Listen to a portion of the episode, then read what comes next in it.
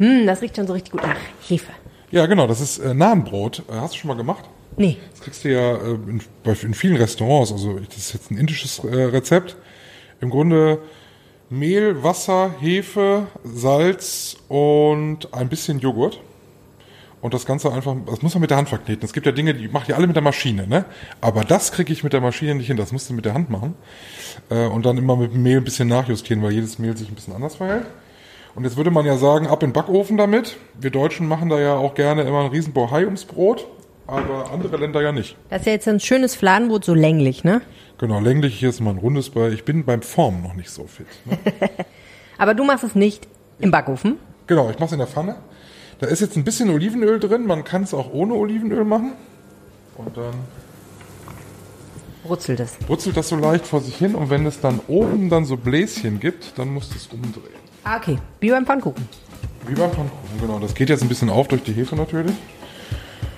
Aber eigentlich eine schnelle Nummer. Ich weiß auch nie, welche Farbe das so haben muss, weil ich habe das auswärts so selten gegessen bislang. Aber das sieht schon mal ganz gut aus, glaube ich.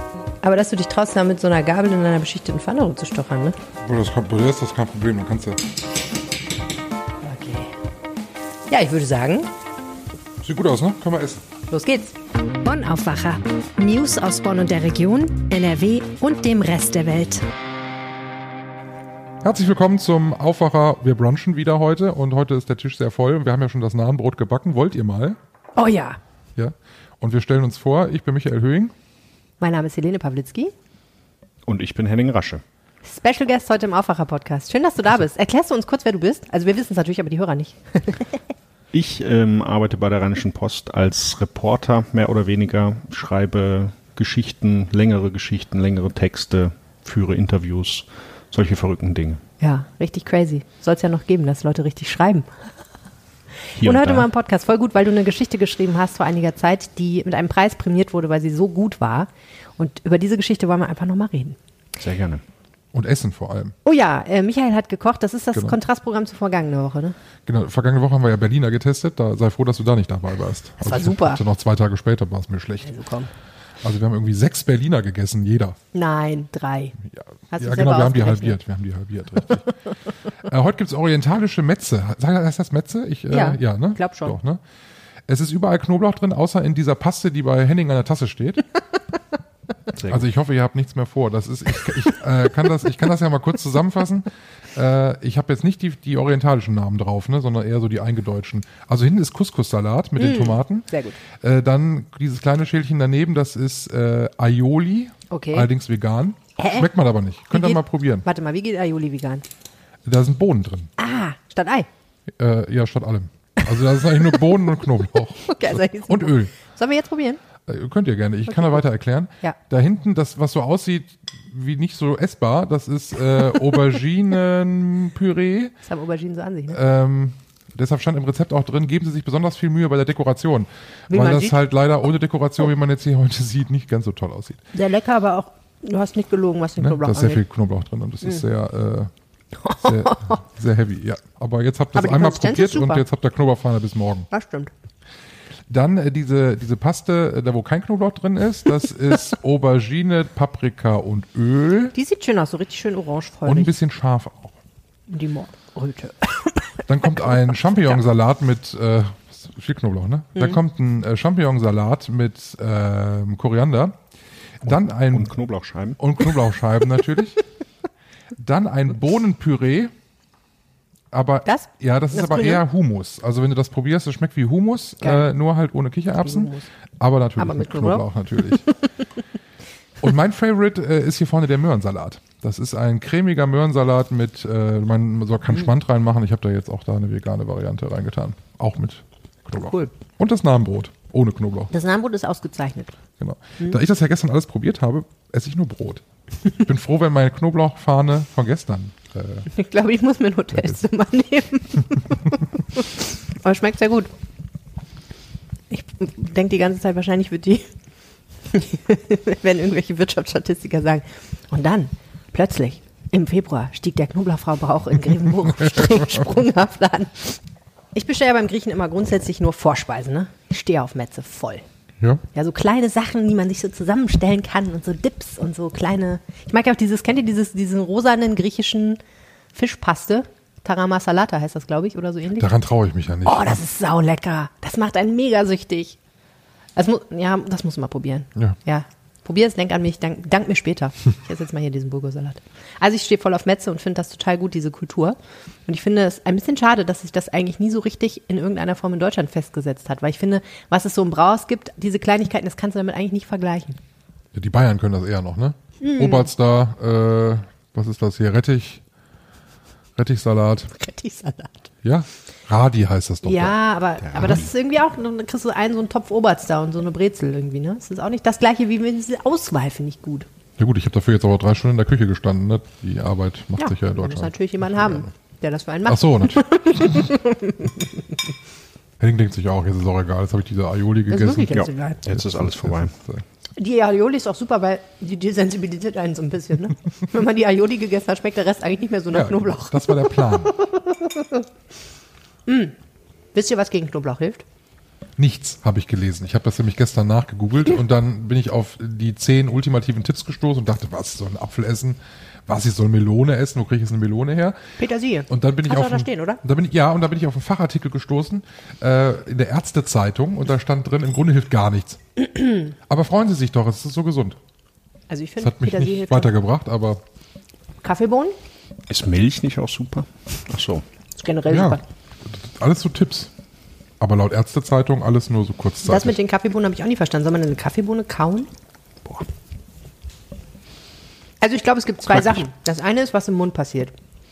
Ich glaube zum Beispiel so die Zunge sauber machen hinterher, ne? Das ist schon eine gute Idee. Und also ich glaube, wenn du, wenn, du, wenn du auf eine Kaffeebohne beißt, hast du ein anderes Problem als deinen Knoblauchgeruch. Das ist ja ekelhaft. Na gut, aber komm, äh, mal eben eine Kaffeebohne zerkauen, das dauert 10 Sekunden, dann spült sie den Mund aus, fertig. Das würde ich machen. Das ist okay. Keine Ahnung, habe ich nie probiert. Hast du Kaffeebohnen? Ja, Ja, probier doch mal. Nee, hab ich nicht. ich, ich bin fein mit dem Knoblauch. Na gut, aber Petersilie, finde ich, reinigt schon so ein bisschen. Aber das andere ist ja einfach, zwei Tage später dünstest du den Knoblauch ja aus. Zwei Tage später. Ja, oder einen Tag später oder was weiß ich wann. Und dann riechst du ja so, dann schwitzt du den Knoblauch ja so aus. Ich bin dann eher bei Hennings Glas Milch. Das habe ich auch mal gemacht. Okay. Hab mir eingebildet, das hilft. Die Milch schmeckt zum Kotzen, muss man jetzt einfach mal ehrlich so sagen. Nach dem ja, Knoblauch. weil man so viel Knoblauchgeruch. Oh Gott. Wenn du dann Milch trinkst, denkst du, mm, Meine Großeltern haben ja mal so eine Knoblauchkur gemacht, ne? Wo man sich so eine Knoblauchpampe anmischt irgendwie. Die steht dann in so einer Flasche im Kühlschrank. Ja, ich habe auch so geguckt. Und dann trinkt man jeden Tag so ein Schottglas von diesem Knoblauch. Es ist wie Milch, sieht es aus. Es ist, glaube ich, pürierter Knoblauch. Boah. Ja, das finde ich auch furchtbar. Ich weiß auch nicht, warum die das gemacht haben. Aber naja, jedem das sein.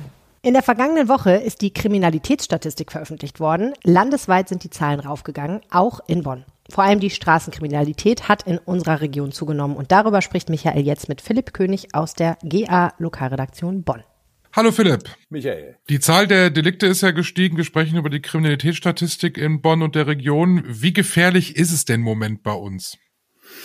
Ja, ähm, also in Bonn und auch in den äh, Kommunen des Rhein-Sieg-Kreises, die die Polizei äh, von Bonn aus äh, ja auch bearbeitet, ähm, kann man sich schon noch auf die Straße trauen. So ist es, äh, so ist es nicht. Ne? Äh, aber natürlich ähm, gibt es auch äh, gibt es auch Angsträume, ne? die wir auch aus anderen Städten kennen, äh, beispielsweise äh, den Hauptbahnhof. Ne? Ähm, und äh, dort passiert eben doch einiges. Und es ist ja auch immer die Frage ähm, des Sicherheitsempfindens der Leute. Ne? Und da haben wir ähm, auch immer mal wieder ähm, darüber berichtet, wenn Leute sich an uns gewandt haben, die sich eben auch nicht überall immer so wohl fühlen.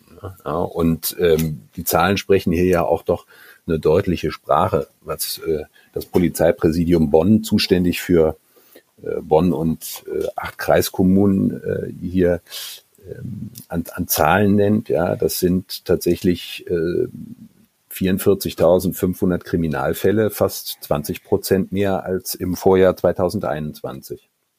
Gehen wir mal so in die einzelnen Bereichen. Wo ist es denn besonders, ich sag mal, schlimm geworden, auch wenn schlimm immer ein schlimmes Wort ist? Was die Delikte angeht, meinst Genau. du? Ne? Ja. Also ich kann mal so ein paar Zahlen einfach äh, beispielhaft nennen. Ne? Beim Ladendiebstahl sind es 60 Prozent mehr geworden, beim Taschendiebstahl 39 Prozent, ja? bei den Raubdelikten 43 Prozent. Ne? Äh, da sprechen wir halt von jetzt insgesamt 389 Fällen im vergangenen Jahr. Ne?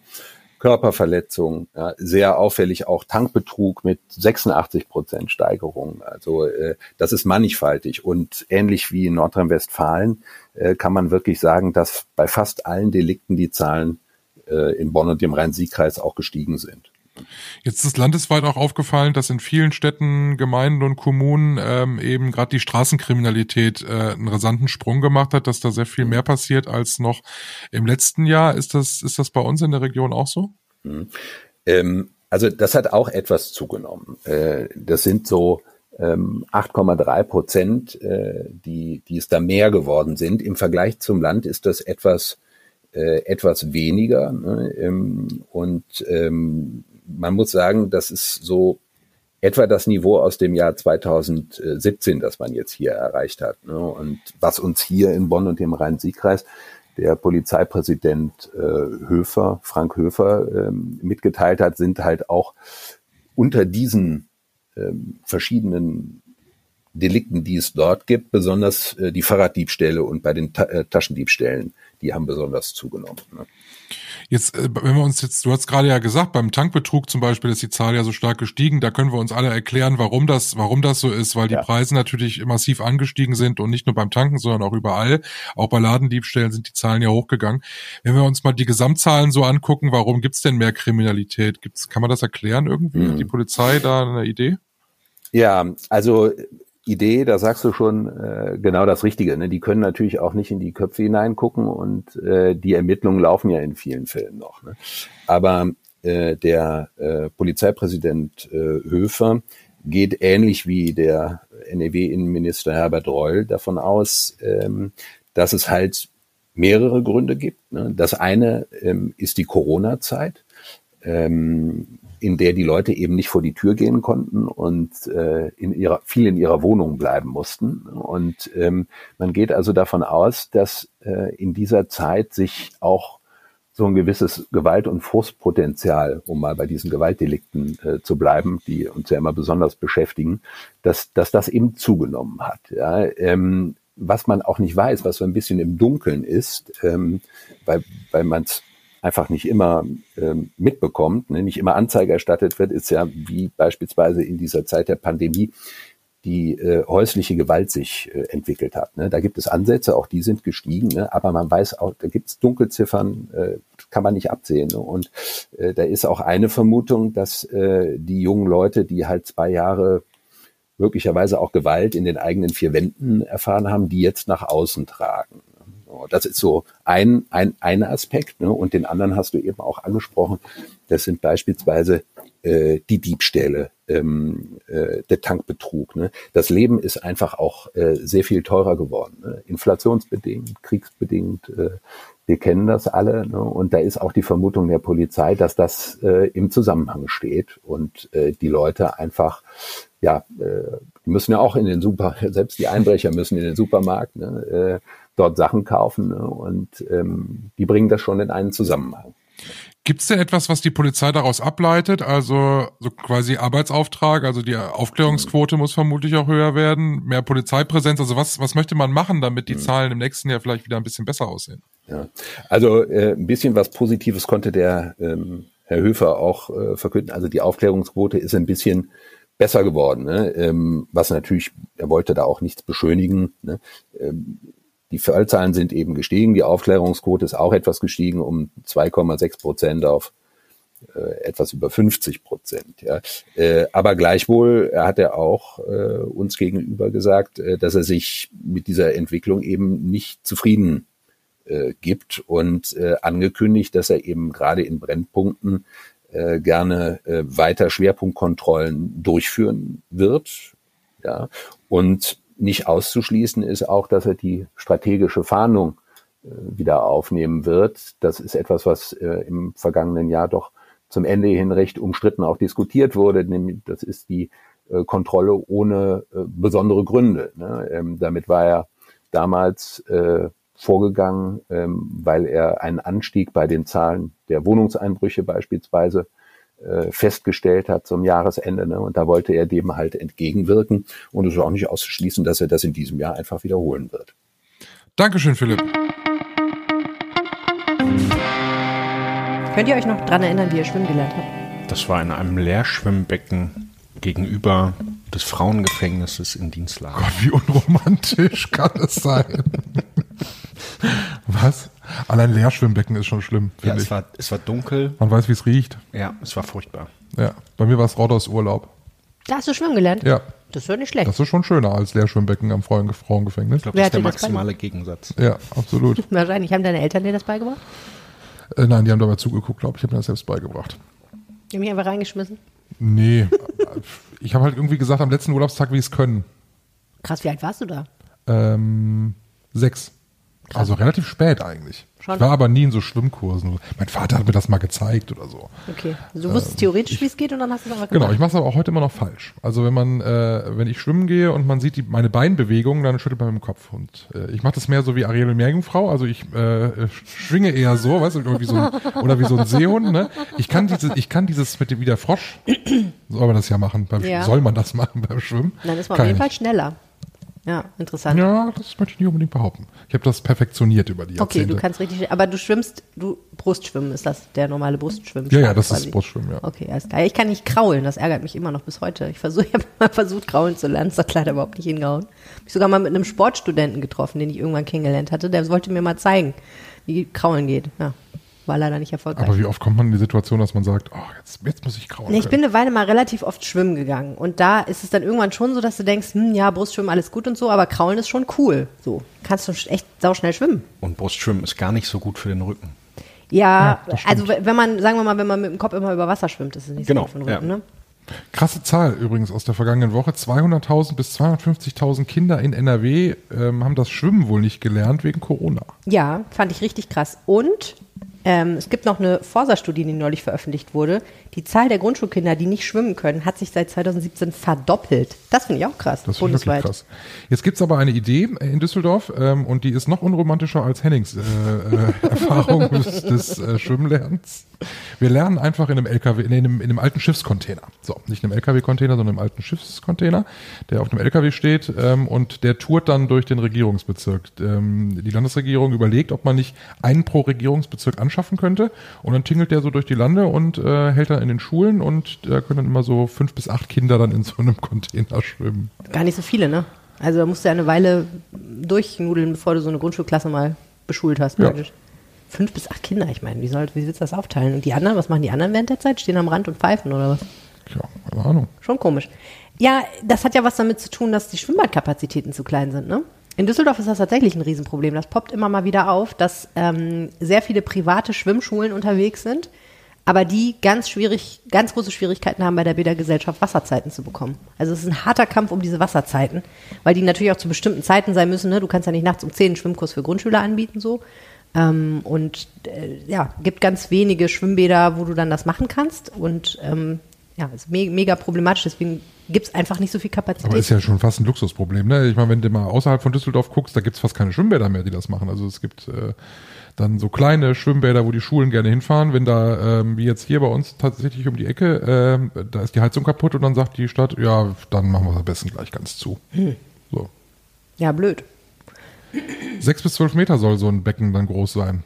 In so einem Schiffscontainer, Das das ist ist, doch schon wahnsinnig. Aber wie groß ist denn dann der Schiffscontainer? Also ich, also am Anfang, als ich das gehört habe, habe ich gedacht, die fluten einfach den Container, Machen oben den Deckel ab. oben, oben Deckel drauf und dann springe ich da rein. Aber Dann ganz so wird's nur nicht im laufen. Sommer, ne? Oder du musst eine Halle haben, wo die, die du beheizen kannst. Hier vor allem sollen da ja noch Duschen und Umkleiden drin sein. Ich Ach, weiß echt? wie In dem Container? Ja, ja, oder ob die noch einen zweiten haben, ich weiß nicht. Wie groß ist so ein Container? Ist der so groß wie dieser Raum? Kleiner, ne? Aber wahrscheinlich ungefähr so lang, aber nicht ganz so breit, schätze ich mal. Tja, Könnte sein. Aber ich meine, trotzdem, sechs bis zwölf Meter für ein Becken, ich meine, das, da spielst du auch Ping-Pong. Da kannst du zwei Züge, selbst als Kleinkind kannst du zwei Züge schwimmen und dann bist du am Rand. Kannst doch nicht schwimmen Naja, lernen. es gibt ja, ähm, es gibt ja bei uns im Internet bei der Rheinischen Post gibt's ja ein Foto dazu. Das Ja. sieht schon recht üppig aus. Also, ich meine, das sind ja auch kleine Kinder, ne? Ja, okay, du meinst, die brauchen, ja, die brauchen natürlich mehr Schwimmzüge. Wir drei bräuchten drei Container. Aber unterm Strich ist das doch irgendwie so ein bisschen so ein Pflaster auf eine schwere Wunde kleben, oder? Also ich habe das Gefühl, das ist jetzt nicht, das ist so ein bisschen die Lösung für jetzt mal eben schnell so einen Container anschaffen, aber nicht, das Grundproblem fasst das ja nicht an eigentlich. Ja, das ist ja genau auch die Diskussion. Ne? Also die Landesregierung sagt, wir machen das jetzt mal so, das ist doch eine tolle Idee. Und die Opposition sagt, das ist viel zu wenig. Also das, das reicht doch gar nicht. Eben genau das, was du sagst, nur sechs bis acht Kinder äh, können da gleichzeitig schwimmen, viel zu wenig. Äh, wie soll man denn da fertig werden? Ähm, aber man muss ja nun mal, äh, das sagt auch der Sportbund, äh, sagen, naja gut, es ist immer besser als gar nichts. Ja, gut, so Ne? kann man immer also argumentieren. seit Jahren ist es ja so. Ich weiß, es gab mal, es gab mal so ein, äh, es gab mal so ein Programm, ein Landesprogramm zum Schwimmen lernen. Das hieß, ah, wie hieß es? Weißt, kennt das jemand? Mit dieser Ente da drauf? Nee. Ähm, für immer Schwimmer heißt das natürlich. ja, natürlich. Für immer, ja, ab, ab jetzt für immer Schwimmer. So Ist hieß Schwimmen eigentlich wie Fahrradfahren Genial. und man kann es nicht verlernen? Wahrscheinlich, ne? Wahrscheinlich. Wie Skifahren. Zumindest mal so die Grundzüge. ne? Ja, dass du halt nicht untergehst. Das ist ja eigentlich auch das. Alles, was du eigentlich dem Kind beibringen kannst, ist ja nicht zu ersaufen sofort. Also richtig ernsthaft vernünftig schwimmen lernen kannst du ja nicht in einem Schulschwimmkurs oder in so einem, weiß ich auch nicht, vierwöchigen Schwimmkurs, sondern das musst du ja lange machen. Wisst ihr, was ich immer ganz furchtbar finde, wenn man diese Schwimmkurse sieht mit diesen kleinen Kröten, die da im Wasser sind? Die haben ja totale Probleme, weil die einfach gar kein Fett an ihrem Leib haben normalerweise. Die gehen ja sofort unter wie so ein Stein. Die sind ja wie Schimpansen. Die haben ja auch das Problem, dass sie sofort untergehen. Deswegen reicht ja so ein ganz kleiner Wassergraben im Zoo, damit Schimpansen nicht ausbrechen können, weil die so viel Muskelmasse haben und so wenig Fett, dass die so schwer sind, dass es ganz schwierig ist, sich über Wasser zu halten. Und bei kleinen Kindern siehst du das auch, dass die total arbeiten müssen, damit sie überhaupt mit dem Kopf über Wasser bleiben. Das tut mir immer so leid, wenn ich das sehe. Schrecklich. Schwimmflügel sind ja mittlerweile verpönt, ne? Darf man ja nicht mehr. Darf man nicht mehr? Stand nicht mehr irgendwo drin, dass Schwimmflügel tödlich sind? Tödlich. Ja. naja, dachte- kommt drauf an, was du mit den Schwimmflügeln machst, wahrscheinlich. Wenn du sie isst, sind sie wahrscheinlich tödlich. Ich gehe ja grundsätzlich eigentlich nicht mehr gerne schwimmen. Nee? Nee. Warum nicht? Ich mag die Leute um mich herum dann meistens nicht. Es Ja. gibt viele Leute, wo man sich wünschen würde, dass die das nicht können. Das stimmt. du bist halt nicht brutal. nee, es ist aber so. Na, sagen wir mal, man wünscht sich, sie wären nicht im Schwimmbad. Es gibt ja so ähm, zu diesen zu diesen Stoßzeiten, wo diese ganzen äh, Afterwork-Schwimmer kommen, da wird es immer ungemütlich, weil die dann ähm, angezogen sind wie Michael Phelps, aber eigentlich auch nicht besser schwimmen als man selbst und dann so angestrengt atmen und einen so angestrengt angucken. Aber die tun so, als würden Ja, sie es total. ja können. Ja, Ne? total. Das sind wie die Radfahrer mit den Genau. Tour de France-Klamotten. Absolut. Was ich auch schlimm finde, ist dieses Autoscooter-Spiel, ne? So, wer weicht aus? Ich weiche immer aus. Ja, was bleibt einem über, ne? Irgendwann weicht man halt aus. Aber es ist immer bis zur letzten Sekunde, weiß man nicht, ob der andere vielleicht bereit wäre, noch drei Zentimeter rüber zu rücken, damit man an ihm vorbeikommt. Schrecklich. Ja, wir werben dafür, schwimmen zu lernen. Total. Na gut, okay. Also die Opposition im Landtag findet das alles nicht so gut mit diesen komischen äh, Containern. Wie kommt das jetzt oder ist das noch, nur so eine Idee, die mal wir jemand in den müssen Raum erstmal überlegen. Also erstmal müssen wir das planen. Ne? Das ist ja erstmal in der politischen Findungsphase noch. Okay. Äh, Das Ganze soll dann auch erstmal nur zwei Jahre dauern. Also es muss ja auch Personal entsprechend haben, was dann, äh, was dann mit durch, durch die Regierungsbezirke fährt. Die Städte und Gemeinden finden das natürlich eine tolle und spannende Idee, klar, weil das natürlich Kosten sind, die erstmal vom Land getragen werden und ähm, da könnte man sich ja vielleicht dann doch das eine oder andere Schwimmbad klemmen. Und in Köln gibt es ein Projekt, ganz unabhängig davon, die sind auch schon auf die Idee gekommen, so ein so einen Schiffscontainer zum Schwimmbad zu machen. Hm. Also ich meine zumindest dieses, dieses, diesen, wie soll ich sagen, diesen Berg an Kindern, die nicht schwimmen können durch die Corona-Pandemie, könnte man ja dadurch vielleicht so ein Stück weit abarbeiten. Also helfen kann das ja vielleicht schon so akut, aber so eine dauerhafte Lösung ist das nicht. Aber ein Punkt noch. Diese Dinger werden dann ja jeden Tag vermutlich von einer Schule zur anderen gefahren. Die müssen jedes Mal leer gemacht werden und werden dann da wieder voll gemacht. Was für eine Wasser. Ja, dann füllst du das Wasser in anderthalb Liter Flaschen ab. Dann brauchst du noch einen zweiten LKW, da kommen die, nein, ich weiß es nicht. Ja, weil die brauchen nur einen Wasseranschluss und einen Stromanschluss. Aber dem, oder lassen die das Wasser da drin? Warum eigentlich nicht? Dann können die ja kaum noch fahren, oder? Ja, eigentlich Weil das so viel schwer zu ist? schwer, ne? 30 Tonnen oder Na gut, sowas aber andererseits werden doch auch volle Container durch die Gegend gefahren auf LKWs. Da können ja auch Das, Sachen drin sein, die äh, schwerer sind, ist theoretisch. natürlich auch ein Punkt. Ja. Ja. ja. Pawlitzki, Logistikerin. Pawlitzki Logistik. Naja, also machtpolitisch ist es auf jeden Fall ähm, clever, weil ähm, die Landesregierung äh, signalisiert, dass sie das Problem ernst nimmt und ähm, was tut.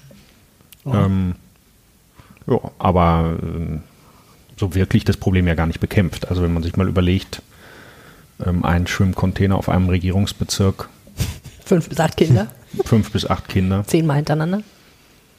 schwierig. Müsste man mal durchrechnen, ne? Also mh, sagen wir mal eine Stunde Schwimmkurs für acht Kinder, wenn wir jetzt mal großzügig rechnen. Und dann, wie viele Stunden braucht man? Sechs ungefähr, um schwimmen zu lernen, schätze ich mal, oder? Kommst hin? Komm, un ungefähr. so basic. Weiß ich, ja. wegen- Okay, also hast du sechs Stunden und dann, wie viele Kinder gibt es im Regierungsbezirk? ich meine nur, kann man ja ausrechnen, wie viel das wirklich bringt. Ja, einfacher Dreisatz. Okay. Na gut, also du als Politikberater hättest du gesagt, genau das vorschlagen, auch wenn es nicht nützt. Es ist ein bisschen Strategisch genial. Es ist ein bisschen Symptombehandlung. Ne? Also ich bekämpfe die Symptome, aber äh, an die Ursachen gehe ich nicht ran. Die Ursachen sind halt, es gibt zu wenig Schwimmbäder. Aber man kriegt doch aufs Maul von der Opposition. Die sagen dann, es nützt doch gar nichts. Ja gut, die Opposition fände, fände ja in der Regel wahrscheinlich jeden Vorschlag bisschen doof. Und ähm, wenn er jetzt sagen würde, wenn Hendrik Wüst jetzt sagen würde, sechs Millionen für Schwimmbäder in Nordrhein-Westfalen, also sechs Millionen sind zu wenig, ne? man kann Ich mit glaube, sechs da- Millionen nicht viel machen. ich glaube, da kriegt man- 60 Millionen für Schwimmbäder. Sondervermögen, doch, kommt doch, Genau, jetzt, kommt. Sondervermögen anlegen. Ja. wir fordern ein Sondervermögen für Schwimmbäder in Nordrhein-Westfalen. Das wäre nicht schlecht. Ja, Wie viel müssten wir da reintun? Was kostet so ein Schwimmbad? bestimmt Drei, vier Millionen. drei, vier Millionen hätte Man kann auch einfach Schwimmbad? statt dem Schwimmbad einfach so einen Container überall in die Stadt stellen. jede Stadt Könnten wir bekommt einen nicht, pass auf, ich weiß, was wir machen. Ich weiß, was wir machen. Wir suchen uns irgendeine gute Location und da bauen wir einen Monster-Vergnügungspark mit Schwimmbädern und Hotels. Und alle Kinder in Nordrhein-Westfalen dürfen einmal in ihrer Schullaufbahn sechs Wochen Ferien in diesem Monster-Ressort machen und schwimmen lernen. Im Zweifel dann mit 18 erst, oder? Irgendwann zwischen vier und zwölf. Knoblauch macht schon ein bisschen wahnsinnig, ne? bisschen größenwahnsinnig. Ja, keine Ahnung. So, wollen wir mal Was apropos trinken? Wasser. Was trinken jetzt? Ja, es gibt passend zu deinen Metze marokkanischen Minztee, habe ich mir überlegt. Ich habe gelernt, wie man marokkanischen Minztee herstellt, so lange, wenn man dafür ein Rezept braucht. Als ich mal in Essaouira eine Woche wo war, von einem sehr netten Mann namens Amin, bei dem habe ich einen Kochkurs gemacht und Teil dieses Kochkurs war es auch, wie stellt man eigentlich Minztee her? Und Leute, das schmutzige kleine Geheimnis, es gibt eigentlich zwei schmutzige und die sind gar nicht so kleine Geheimnisse von marokkanischem Minztee. Das erste Geheimnis ist, es ist gar kein Minztee, es ist grüner Tee mit frischer Minze drin. Weil, ne, ich weiß nicht, wie dir es geht, aber wenn du zu Hause so Minzblätter in kochendes Wasser tust und hinterher denkst, warum ist das hier so eine laffe Pampe, die ich hier trinken muss? Mir geht das immer so. Ich denke mir so, warum schmeckt das nicht nach Meer? Wieso schmeckt das beim Marokkaner nach Meer? Ja, weil da nämlich ähm, aus China importierter grüner Tee drin ist. ist ja genau mein Getränk. Ich mag keinen Tee und ich mag keine Minze. Deswegen da bin ich das, gespannt. Genau, deswegen habe ich das ausgewählt. Und das zweite Geheimnis würde dich auch erfreuen als aktueller Zuckerabstinenzler. Äh, jede Menge Zucker ist das zweite Geheimnis. Genau. So, und jetzt habe ich hier deine tolle Teekanne genommen und äh, man braucht ein wenig ähm, heißes Wasser. Das hast du ja hier schon mal vorbereitet als mein bezaubernder Assistent. Vielen herzlichen Dank. Und zwar, pass auf, es ist wie folgt. Man macht zwei Aufgüsse. Erster Aufguss. Oh, ich glaube, wir brauchen gleich noch mehr Wasser. So, dann macht man jetzt den Tee rein. Und dann schwenkt man das so. Das nennt man den Tee waschen. Ich weiß nicht genau, warum der schmutzig ist. Ich glaube, das hat was damit zu tun, dass das so Teeblätter sind, die so eingerollt sind. Und wenn die sich ausrollen, dann kommt da so Staub rausgebröselt. Und den Muss man dann Staub nicht will man jeden haben. Tee waschen eigentlich? Wahrscheinlich ja. Wahrscheinlich haben die Marokkaner uns einiges voraus. So, jetzt sieht man schon, es ist schon so ein bisschen durchgespült. Und jetzt gießen wir das einfach unterrühren in den Ausguss. Schmeckt doch gleich nach nichts mehr, wenn du das Das alles. werden wir gleich sehen. Vielleicht habe ich es auch falsch gemacht. Deshalb ist schon der ganze lange her, Zucker. dass ich in Marokko war. Genau, wo ist eigentlich der Zucker? Äh, den hole ich jetzt gleich. Okay. Ist der süßer oder weniger süß als normaler Zucker? Anders. Anders süß. Ich weiß es ehrlich gesagt Also ich nicht. mache jetzt hier mal locker fünf Teelöffel, sechs Teelöffel Zucker rein. und jetzt nehmen wir das heiße Wasser und gießen das auf. Schwupp. Ja, könnten wir fast noch noch ein bisschen heißes Wasser gebrauchen.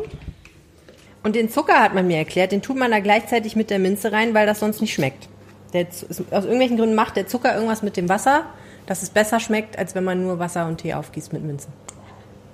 Irgendwas Chemisches. So, Freunde, jetzt probieren wir mal diesen Tee, der mittlerweile schon gut abgekühlt ist. Michael, da du so ein fanatischer Teefan bist, schenke ich dir als erstes ein. Zum Glück sind diese Teegläser ja klein. so machen, ne? Als Marokkaner muss man das ja so hoch machen und dann möglichst viel flattern. So ein bisschen wie im Stehen pinkeln muss das sein. Ja, dann. Und ehrlich gesagt, so rein farblich, naja, nein. Ich habe mal im Krankenhaus ein Praktikum gemacht, musste morgens die Urinflaschen einsammeln. Das hat erinnert mich jetzt sehr stark daran. Ja, aber dann ist derjenige schon echt ziemlich nah ja am genau. Exitus, wenn das War so ja aber auch auf der Leberstation. Prost. Hm. Also ich sag mal, mit normalem Haushaltszucker wäre es besser gewesen. Und Henning, was sagst du? Irgendwie schmeckt es nach Knoblauch. Das liegt aber nicht an dem Tee. Bist du Teetrinker überhaupt irgendwie in irgendeiner Form? Ähm, eher im Sommer. Dann trinke ich grünen Tee statt Kaffee. Echt? Ja. So grundsätzlich dann auch, also so durchgehend. Nee, so 100% grundsätzlich nicht, aber dann zum eher nachmittags oder mittags trinke ich dann lieber grünen Tee als Kaffee. Interessant. Weil vom Kaffee schwitze ich dann irgendwie noch mehr, wenn es sowieso 40 Grad sind. Ach. Und dann kann ich besser grünen Tee trinken, der von dem schwitze ich irgendwie nicht so sehr. Habe ich noch nie gehört. Also vielleicht rede ich mir das auch nur ein, aber Spannend. Vielleicht eine Option für dich. Was?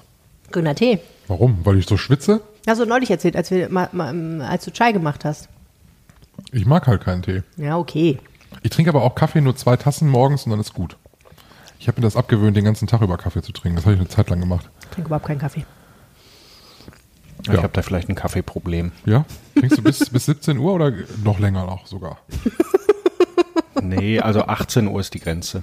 18 Uhr ist die 18 Uhr. Grenze. Aber dann kannst du noch schlafen.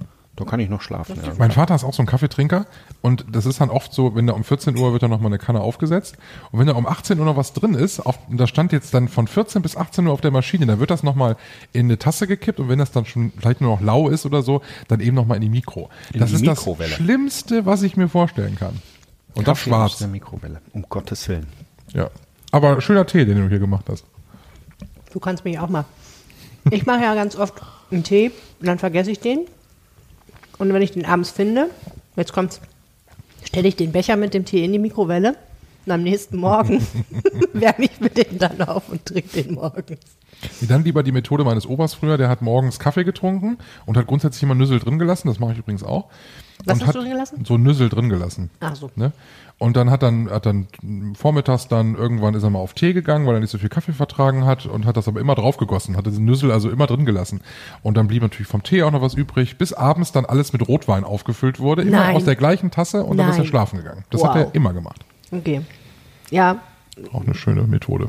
Sehr, sehr, sehr schön. Als ich für den Rheinpegel-Podcast neulich mit Wolfram Görz über Skatspielen gesprochen habe, da hat er gesagt, übrigens, nächste Woche passiert noch eine ganz tolle Geschichte, die müssen wir unbedingt im Podcast machen. Und das machen wir jetzt auch. Wir reden nämlich über die Tatsache, dass man HIV heilen kann. AIDS.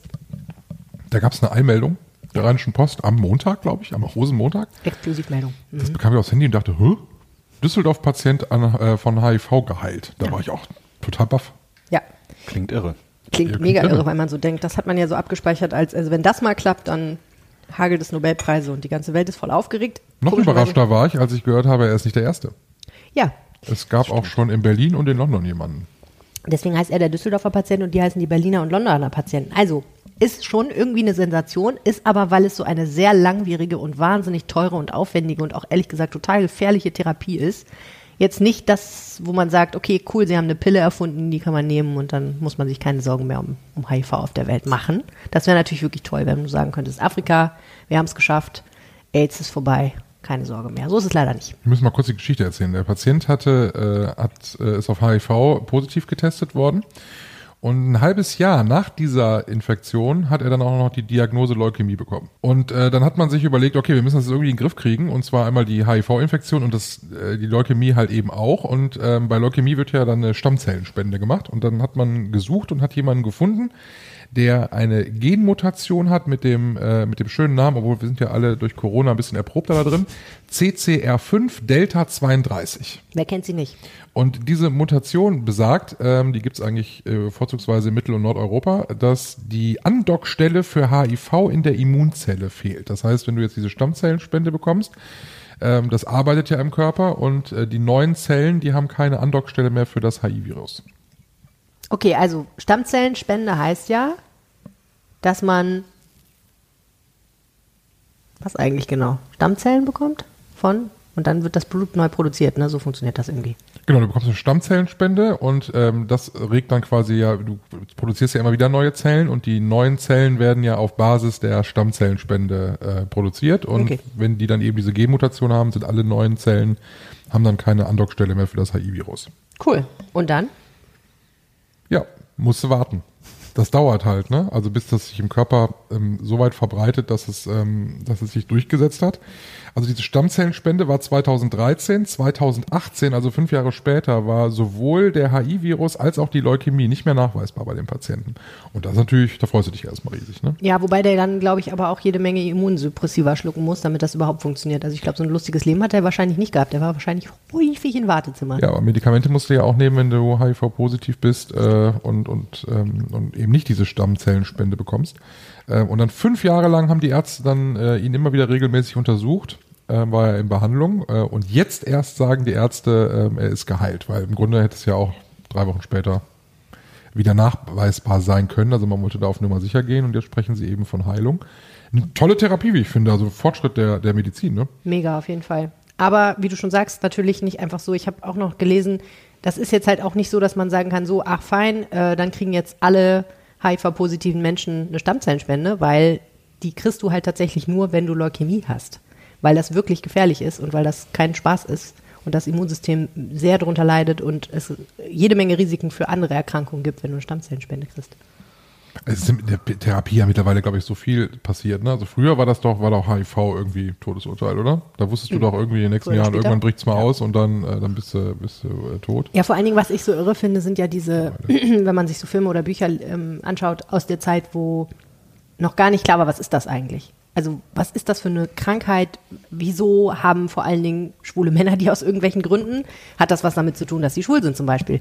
Äh, da gibt's ja, da gab's ja wahnsinnig verrückte Theorien dazu, was das eigentlich ist und warum es das gibt. Auch so viele Verschwörungstheorien praktisch. Und ähm, so einer, so einer Krankheit erstmal auf die Spur zu kommen und zu verstehen, wie funktioniert die, das ist ja, also gerade bei HIV, die ja so wahnsinnig hinterhältig ist als, als Virus und als Erkrankung, ist das ja verrückt gewesen. Das fand ich, finde ich irre. Seid ihr Stammzellen typisiert? Ja. Ich glaube, seit zehn Jahren oder so. Cool. Typisiert du? heißt Spender? Ja, dass man halt so einmal so ein Stäbchen im Mund hatte und die in der Datenbank sozusagen ist, genau. Nee.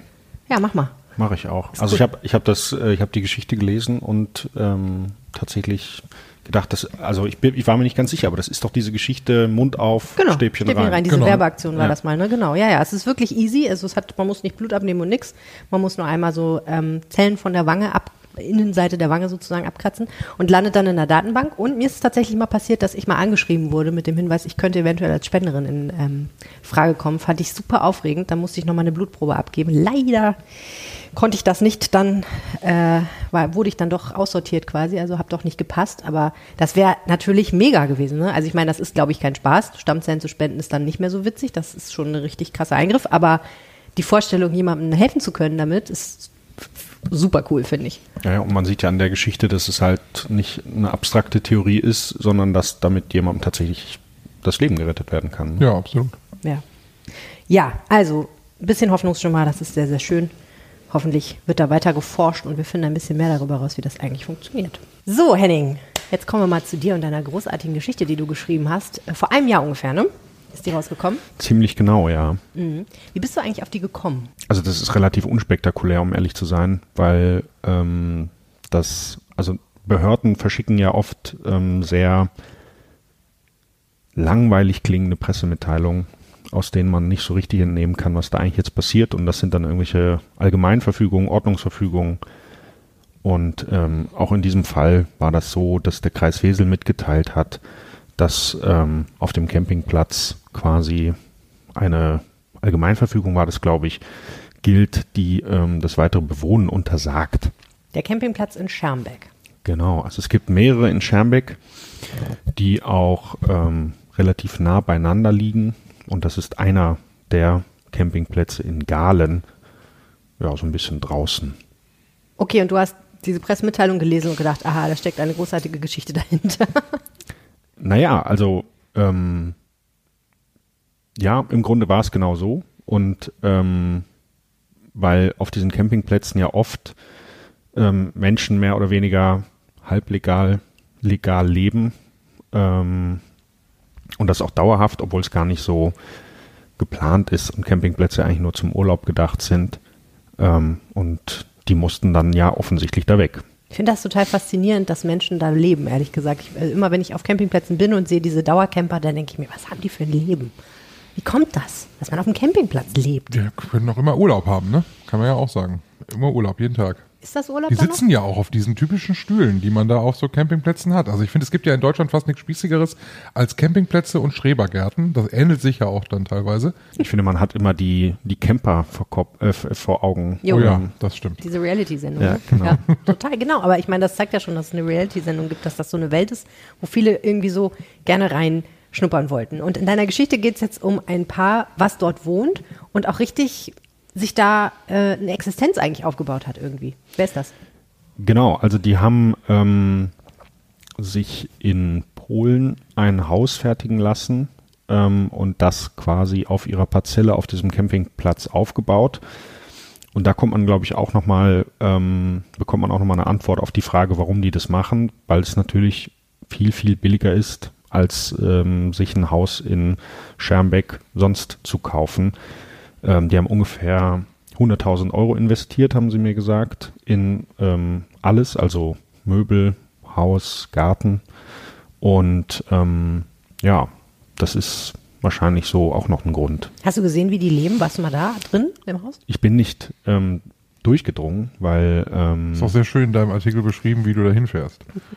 Ja, also ich war mit dem mit unserem Fotografen Christoph Reichwein unterwegs und ähm, uns war detailliert beschrieben worden, wie wir auf dem Campingplatz ähm, zu dem Haus kommen. Und ähm, wir wurden dann aufgehalten vom ähm, Platz Platzwart, ähm, der uns verboten hat weiterzufahren. Und das auch gar nicht so freundlich, weil ähm, ja, weil es einfach Streit da auf dem Platz gab, wegen dieser Allgemeinverfügung, wegen den Fragen des Brandschutzmangels, weswegen überhaupt der Kreis da auf die Idee gekommen ist, den Platz zu sperren. Ähm, da haben sich alle gegenseitig mehr oder weniger die Schuld gegeben. Und jetzt wollte er nicht, dass auch noch Journalisten kommen und mit Bewohnern reden, die dann ihm im Zweifel die Verantwortung dafür geben.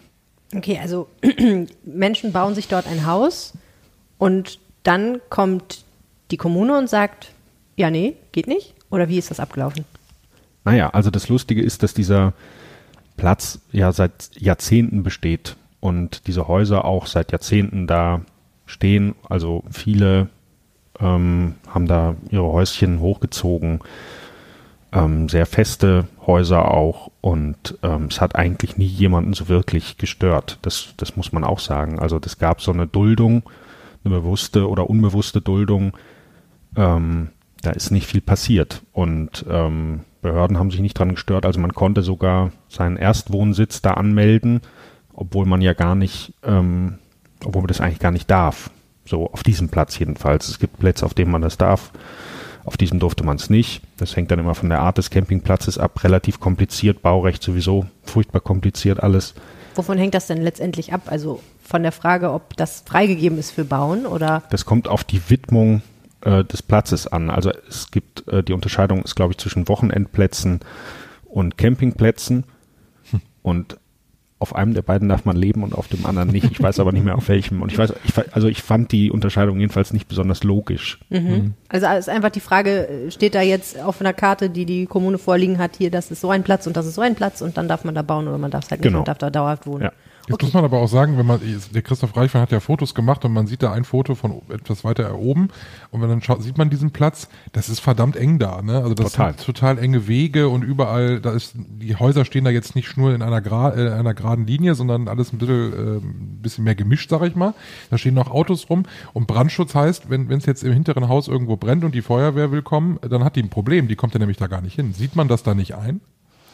Ähm, also ich glaube, man muss kein Experte für Brandschutzmängel sein, um äh, das schnell festzustellen, dass das nicht so ganz gesund gebaut ist, da tatsächlich, ja. Ähm, und es gibt auch Leute, die uns gesagt haben, also wenn hier ein Haus brennt, dann gibt es keine Chance, dann fangen alle an zu brennen und wir kommen gar nicht durch. Es gab die längste Zeit gab es, glaube ich, nicht mal einen Wasseranschluss, also einen ähm, Hydranten oder sowas gab es da gar nicht.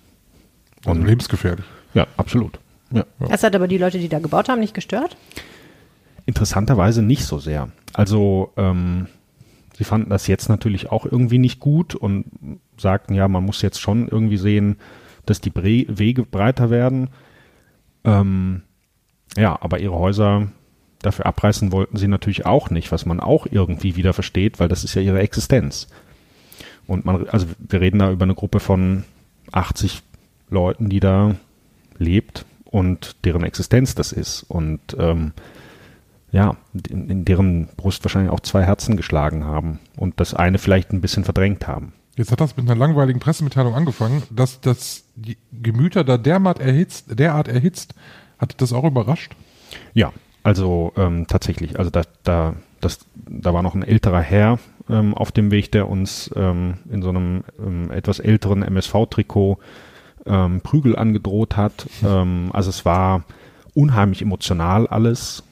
Ähm, der Platzwart ähm, glaubte nicht mehr an die Pressefreiheit und irgendwie gab es Droh-Sprachnachrichten ähm, bei WhatsApp und es für war dich, an dich? nee für mich nicht, aber von, an, von Leuten an andere Leute. Genau, von Leuten an andere Leute, alles auf dem Platz und ähm, man fragt sich wirklich, wie so eine vermeintlich heile Welt, die man ja vor Augen hat, wenn man an einen Campingplatz denkt, wie das so eskalieren konnte.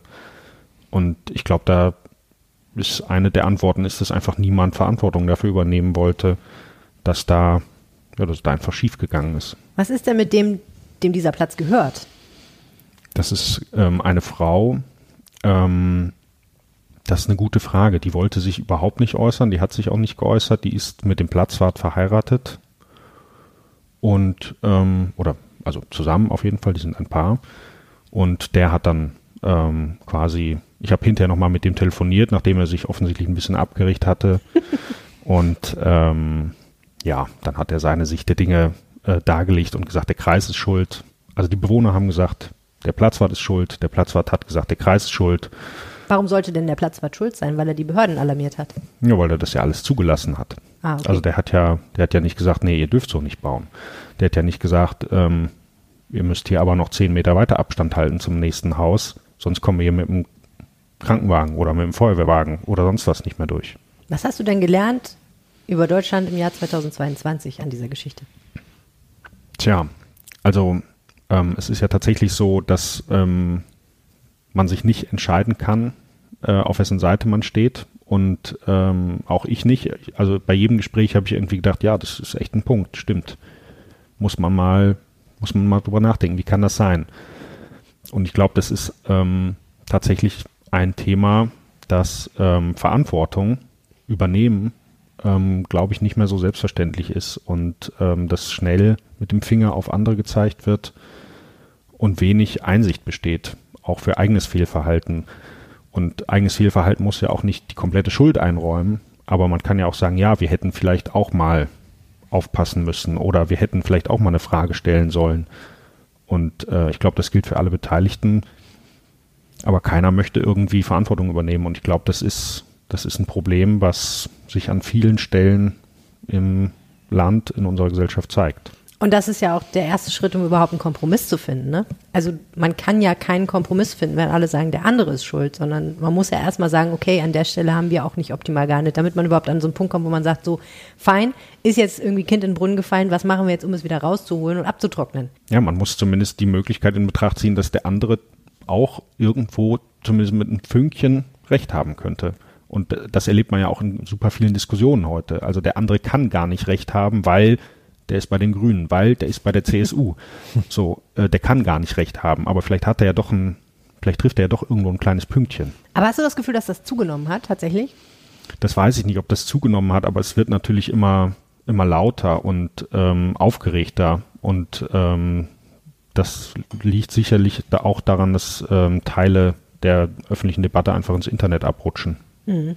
Was ja spannend ist, weil diese Geschichte, die du erzählst, ist ja total in der realen Welt verhaftet und ja. hält sich an buchstäblich Steinen und Mörtel fest quasi. Ja, aber schon tragisch, ne? Also ich glaube auch diese, diese Existenzgefährdung, die da ähm, teilweise mitschwingt, weil die Leute einfach sagen so, wenn dieses Haus weg ist, dann habe ich einfach nichts mehr. Ich habe hier alles reingesteckt. Ich kann jetzt nicht von vorne anfangen.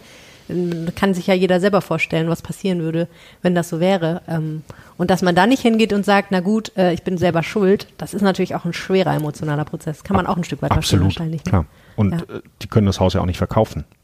Also wer, will, wer will es haben? Ja. Aber was ich mich gefragt habe, ist, Sie haben es ja dahingestellt aus Polen. Können Sie es nicht einfach woanders hinstellen? Ja, also ich glaube, das wäre tatsächlich eine Option, aber ähm, wahrscheinlich unglaublich teuer. Es ist genau, es ist mit enorm hohen Kosten verbunden. Und ähm, auf einem anderen Platz wäre es, glaube ich, auch nicht so ganz legal gewesen. Vielen herzlichen Dank, Henning Rasche. Wenn ihr diese Geschichte lesen wollt, dann könnt ihr das tun und wir empfehlen sie euch sehr und den Link gibt es natürlich in den Show Notes. Das war unser Aufwacher für dieses Wochenende. Vielen Dank fürs Zuhören. Wenn euch der Podcast gefällt, abonniert ihn gerne in der Podcast-App und äh, gebt uns auch gerne eine Bewertung. Gerne natürlich auch mit fünf Sternen, dann freuen wir uns. Aber hallo, da freuen wir uns am allermeisten drüber. Ja. Wenn ihr uns was sagen wollt, könnt ihr das machen an aufwacher.rp-online.de per Mail, per WhatsApp an 0160 80 844. Diese Nummer findet ihr natürlich auch auf rp-online.de slash aufwacher. Die Knoblauchfarmen hier am Tisch hatten. Haben. haben. Stimmt, haben immer noch. Bis zum Rest der Woche. Ich ja nicht, ich habe ja nur Brot gegessen. Ich bin Michael Höhing. Mein Name ist Helene Pawlitzki. Und ich bin Henning Rasche. Schönes Wochenende. Tschüss. Tschüss. Mehr Nachrichten aus Bonn und der Region gibt's jederzeit beim Generalanzeiger. Schaut vorbei auf ga.de.